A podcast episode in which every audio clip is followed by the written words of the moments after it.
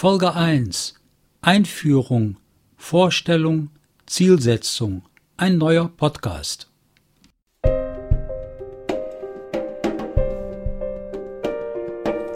Ein Podcast von Soft Cologne. Mein Name Wolfram Flossdorf.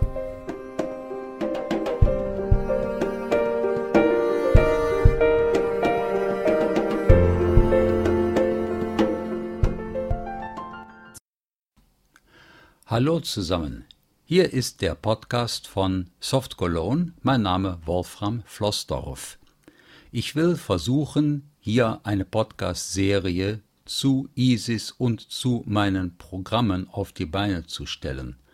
Ob mir das gelingt und inwieweit ich das hinbekomme, von der Zeit, von der Technik, von den Nerven, weiß ich nicht, aber ich will es wenigstens einmal versuchen.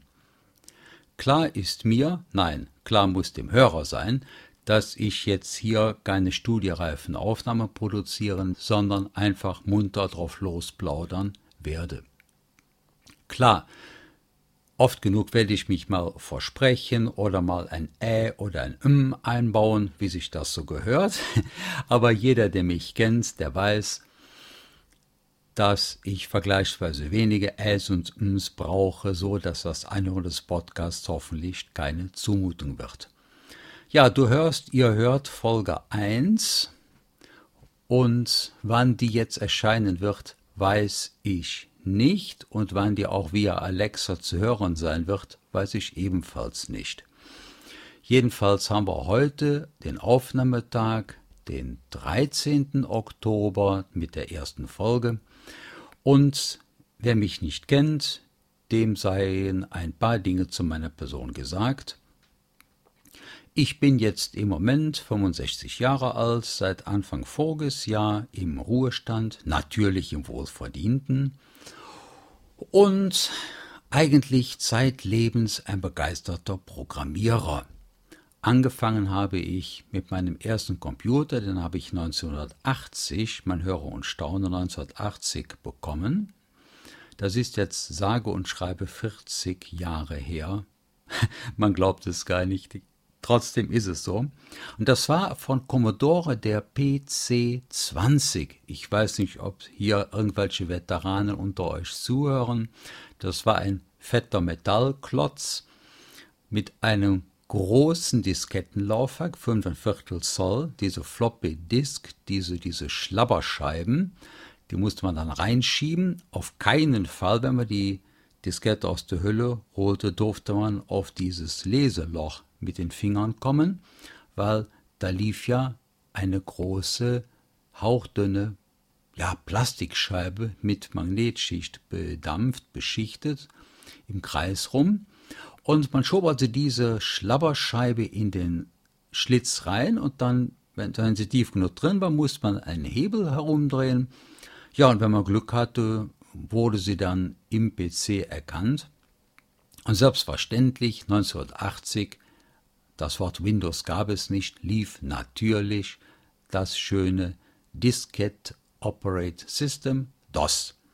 Ich meine, ich hätte angefangen mit der Version 3.5 und wie das auch schon vor 40 Jahren üblich war, wurden diese DOS-Versionen immer mal wieder abgedatet, aber nicht in diesem Wahnsinns Rhythmus, wie das heute üblich ist. Wenn ich an mein Smartphone hier denke, kriege ich einfach nur noch Gänsehaut, wenn da binnen Wochenfrist wieder eine neue iOS-Version veröffentlicht wird, finde ich das einfach nur schrecklich.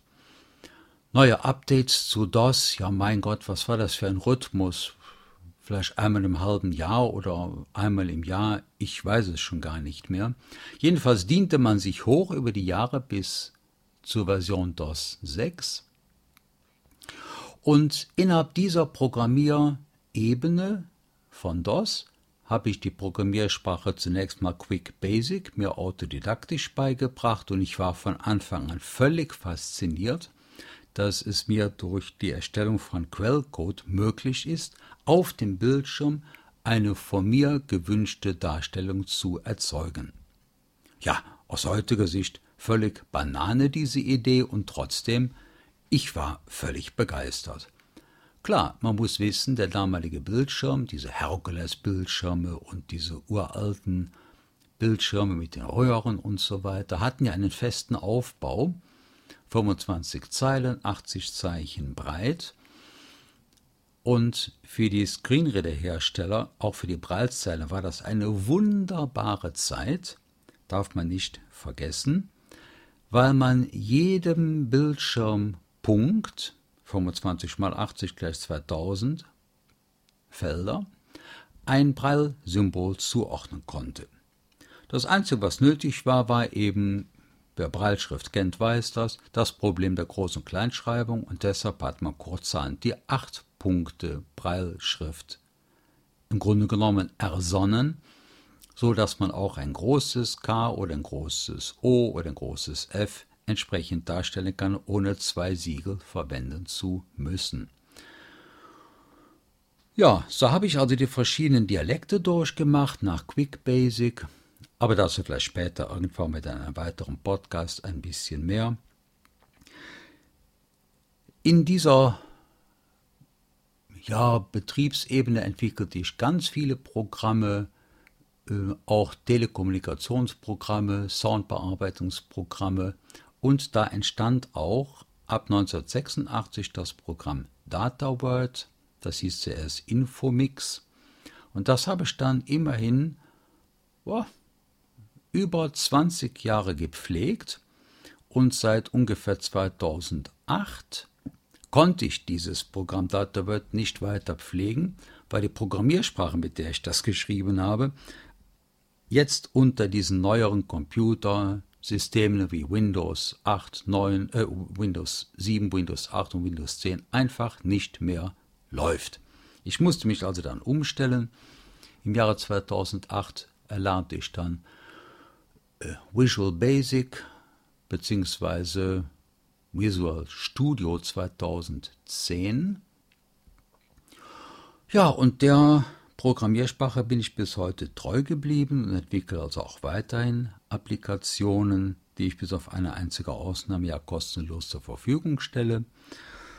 Aber dazu in separaten Podcasts etwas mehr. Ach ja, zu meiner Person selber habe ich noch vergessen. Ich selbst bin blind seit dem 20. Lebensjahr. Retinitis pigmentosa oder Retinopathia pigmentosa, wenn man das mit dem fachchinesischen richtigen Wort ausdrücken möchte.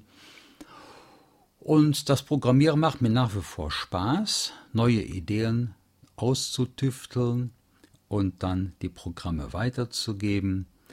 Und dem Hobby bin ich bis heute treu geblieben. Daneben spiele ich seit einiger Zeit wieder Querflöte. Gelernt hatte ich früher Klavier ein paar Jahre, hatte ich Unterricht. Dann habe ich mir selber Gitarre spielen beigebracht und ja, so ist der Tag relativ schnell vorbei. Es gibt ja auch Kundenanfragen über E-Mails hin und her und her und hin. Telefonate kommen auch ab und zu. Obwohl ich sagen muss, die Telefonate sind in einem Punkt unpraktisch, weil sie oft zu einer Zeit kommen, wo ich dann doch nicht optimal telefonieren kann, so dass ich dann lieber den Weg der E-Mail hätte. Aber man kann es sich nicht immer so wünschen, aussuchen. Ja, und das weitaus interessantere Hobby ist natürlich die Bewegung in der freien Natur, Wandern mit meiner Frau oder Tandem fahren, Wanderungen machen, Pilgerwege gehen. Und ja, der Tag ist manchmal ein bisschen zu kurz, aber wem sage ich das? Soweit der erste kleine Podcast, Folge 1 von Wolfram Flossdorf. Viele liebe Grüße und wann es den nächsten Podcast gibt, weiß ich nicht. Alles Gute, tschüss, bye bye aus